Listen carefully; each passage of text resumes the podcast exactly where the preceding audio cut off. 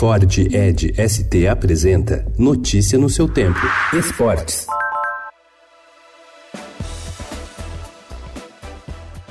Ginastas de diversos países submeteram aos juízes 10 novos elementos para suas séries nos aparelhos. Quem mais pretende inovar no Mundial de Ginástica Artística, que começa amanhã em Stuttgart, na Alemanha, é a norte-americana Simone Biles, considerada a melhor atleta da atualidade. Ela apresentou três movimentos para inclusão no código de pontuação e aproveitou para batizá-los com o seu nome.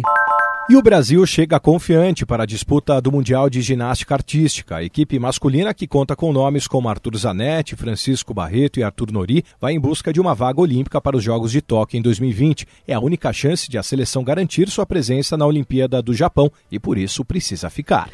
A Caixa Econômica Federal pediu o bloqueio online das contas da Arena Itaquera SA por causa da dívida do financiamento do estádio do Corinthians. O juiz Victório Gilzo Neto, da 24ª Cível Federal de São Paulo, deve se pronunciar nos próximos dias. A empresa foi aberta para conseguir o financiamento da Arena em Itaquera.